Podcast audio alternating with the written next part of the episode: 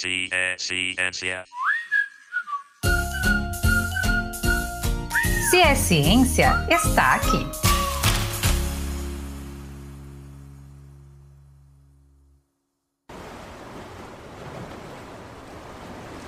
Um dia eu olhei para o mar, o mar olhou para mim.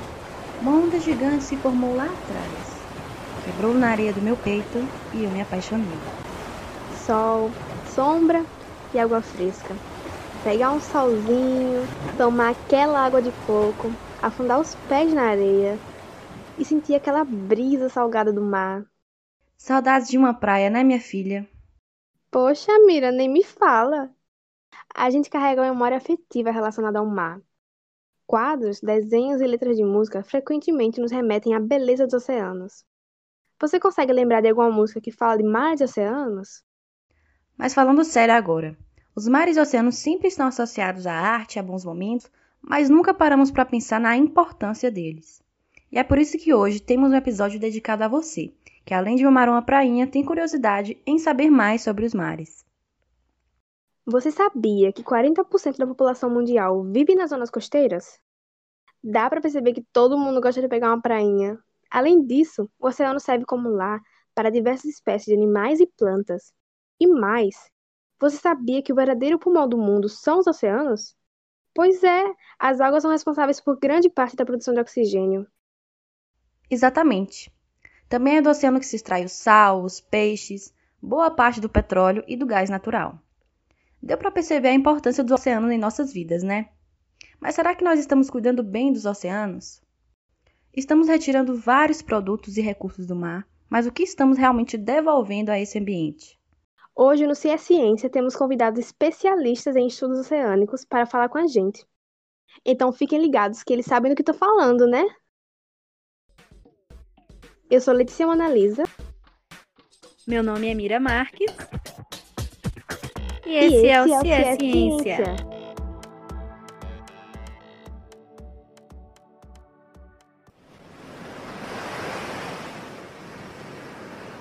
Olá, eu sou Lara Arguelho, professora do Departamento de Química da Universidade Federal de Sergipe. E estou aqui para um bate-papo informal sobre a importância dos oceanos em nossas vidas. Se há muito tempo o homem atravessa os oceanos para conquistar territórios, qual seria a importância deste ambiente nos dias atuais?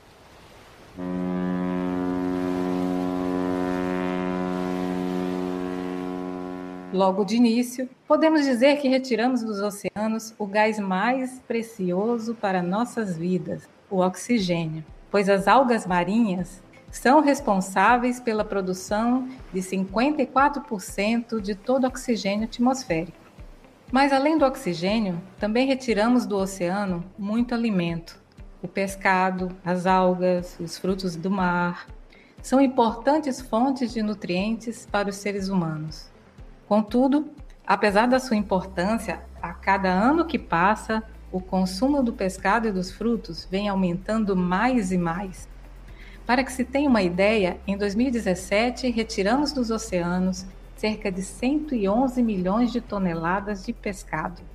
Vale lembrar que, além do consumo estar aumentando, a população mundial também está crescendo e causando um efeito chamado sobrepesca que é quando retiramos da natureza mais indivíduos do que ela consegue repor de forma natural. Das coisas mais inusitadas que retiramos dos oceanos, vai aí uma curiosidade. Você sabia que o vômito das baleias já foi muito valorizado como fixador de perfumes?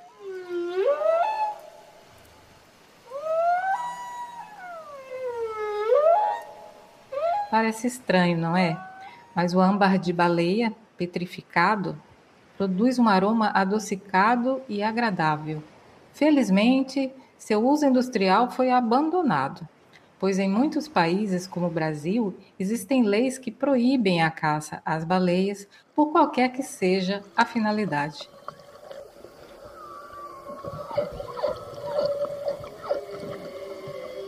Agora, para sabermos um pouco mais sobre as pesquisas oceânicas aqui em Sergipe, Convidamos para essa conversa dois pesquisadores que também são apaixonados por esse ambiente. A professora Carmen Parisotto, do Departamento de Biologia, trabalha na área de invertebrados e também é pesquisadora do programa de pós-graduação em ensino de ciências da Universidade Federal de Sergipe. E o Jonas Santos é o oceanógrafo com doutorado em geomorfologia pelo programa de pós-graduação em meio ambiente, também da Universidade Federal de Sergipe. Olá, Carmen. Olá, Jonas. Sejam muito bem-vindos. Quando pensamos em oceanos, logo associamos esse ambiente às belas imagens de animais marinhos. Carmen, você poderia nos falar um pouco sobre a biodiversidade marinha? Olá, pessoal. Então, eu sou a Carmen e agradeço o convite para vir falar sobre a biodiversidade dos oceanos, que representa um tema de grande importância na atualidade. A biodiversidade marinha, que faz os olhos das pessoas brilharem, é representada pelos golfinhos, tubarões, baleias e tartarugas. Mas a vida marinha não é só isso. Diversos outros organismos, como poliquetas, caranguejos, estrelas do mar, de menor tamanho, e outros que a maioria das pessoas nunca ouviu falar, como cipúnculos, compõem a enorme diversidade da vida oceânica. O filo porífera, por exemplo, é representado pelas esponjas do mar, que passaram a ser melhor conhecidas pelo personagem do desenho infantil Bob Esponja. Mas o que as esponjas têm de importante? Esses organismos, para se defender, liberam substâncias na água que afastam seus predadores. E essas substâncias estão sendo muito pesquisadas e utilizadas na indústria farmacêutica para a produção de remédio. Carmen, pensando sobre a profusão de vida em nosso planeta, o que um biólogo marinho precisa saber para fazer pesquisa em biologia marinha? E quais seriam as outras opções profissionais para quem tem interesse pelos oceanos? Então, para trabalhar nessa ou em qualquer área, é necessário, primeiro, paixão pelo que se vai fazer. Depois, muito, muito tempo de estudo e dedicação. Quem quer trabalhar com algo ligado à vida marinha pode escolher qualquer profissão. Um biólogo pode trabalhar com taxonomia, que é conhecer e dar nome aos organismos, pode trabalhar com fisiologia, que é analisar como os organismos funcionam, com ecologia, que é estabelecer relações dos organismos entre si e com os parâmetros do ambiente onde eles vivem. E existem inúmeras outras áreas dentro da própria biologia. E além do biólogo, os oceanólogos também estudam o mar nos aspectos tanto biológico quanto geológico e físico. Enfim, a diversidade de atuações é infinita e a nossa imaginação é o limite. Mas sempre devemos ter em conta que o oceano é mais do que um ambiente para ser explorado, ele é o ambiente que sustenta a vida. Todos sabemos que o descarte de resíduos sólidos nos oceanos vem afetando tartarugas, aves migratórias, mamíferos aquáticos e também os seres microscópicos. Jonas, você poderia comentar sobre o que existe de avanço no combate à poluição dos oceanos? Bom, respondendo a esta pergunta, no ano de 2019, foi lançado o Plano Nacional de Combate ao Lixo no Mar. Ele visa implementar um diagnóstico do problema do lixo no mar no Brasil. Com isso, toda e qualquer estratégia para o combate ao lixo no mar deve estar intimamente associados ao avanços da implementação da Política Nacional de Resíduos Sólidos, que seriam os tratamentos de esgotos e a coleta seletiva, além também do incentivo ao uso consciente e a utilização de embalagens plásticas biodegradáveis. Pensando sobre a pesquisa oceânica aqui na região de Sergipe, o que vocês poderiam nos contar do estudo recente realizado pela UFES em parceria com a Petrobras?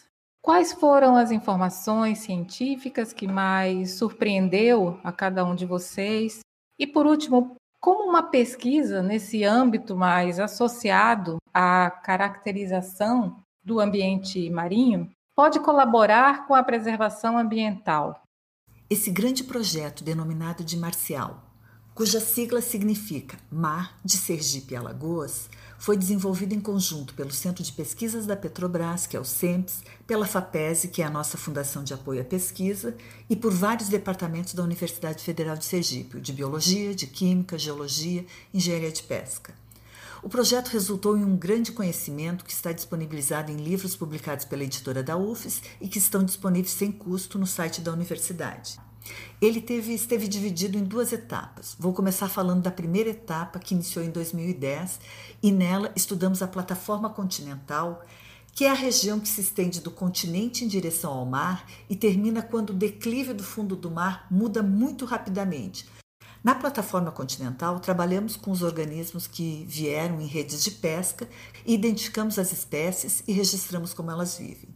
Também capturamos organismos muito pequenos que vivem no sedimento do fundo das águas com aparelhos chamados de dragas, que são umas caixas que pegam o sedimento e trazem no meio dele os animais que ali vivem.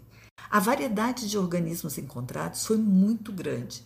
Todos os organismos eram contados e identificados, mas nem sempre era possível dizer de que espécies eram, pois alguns nunca tinham sido registrados pela ciência antes. E a segunda parte do trabalho, que começou em 2014, consistiu em estudar o declive, chamado de talude continental. A gente amostrou as regiões de 50 a 3 mil metros de profundidade. Nesse ambiente, os animais eram muito pequenos. A quantidade de organismos desconhecidos da ciência foi tão grande que até hoje estamos estudando essas novas espécies desconhecidas da ciência. No Brasil, nós temos um litoral de 8.500 quilômetros e 274 municípios costeiros, com ampla diversidade de ecossistemas costeiros marinhos, com praias, costões, falésias, mangues, e para cada ambiente temos que ter diferentes formas de se preocupar. Com isso, temos que entender essa diversidade de ambiente para que possamos contribuir na gestão pública desses municípios bem como na tomada de decisões para a implementação de estratégias de governança e também na preservação dos diferentes ambientes costeiros e marinhos. Agora, para finalizarmos este bate-papo, que mensagem vocês gostariam de deixar sobre a importância dos oceanos? Então, para finalizar, vou utilizar uma frase que não é minha e que é: conhecimento é poder e a partir dela dizer algo que todos os amantes de super-heróis devem lembrar, do tio Ben dizendo ao Peter Parker, que para quem não lembra é o Homem-Aranha, que com grandes poderes vem grandes responsabilidades. Então, se você está ouvindo esse podcast, significa que você ama conhecimento. Então, é também sua responsabilidade cuidar dos oceanos e agir para termos direito a um futuro e garantirmos o futuro das novas gerações. Obrigada por me permitirem falar das coisas que amo e que desenvolvo junto com meus colegas estagiários no Departamento de Biologia da UFES. Temos muito mais coisas para contar em todas as áreas e estamos à disposição para contá-las a vocês. Como vemos, nossas vidas estão intimamente ligadas com os oceanos. Seja na busca de recursos, que usamos diariamente ou nas nossas atitudes de uso e descarte inapropriado que irão se acumular nos oceanos. Assim, estamos a cada dia entrando em um ciclo que poderá levar décadas para recuperarmos. Então, temos que repensar aquilo que fazemos diariamente. Muito obrigada, Carmen. Obrigada, Jonas, por esse momento de reflexão e pela gentileza em participar deste episódio do Se é Ciência.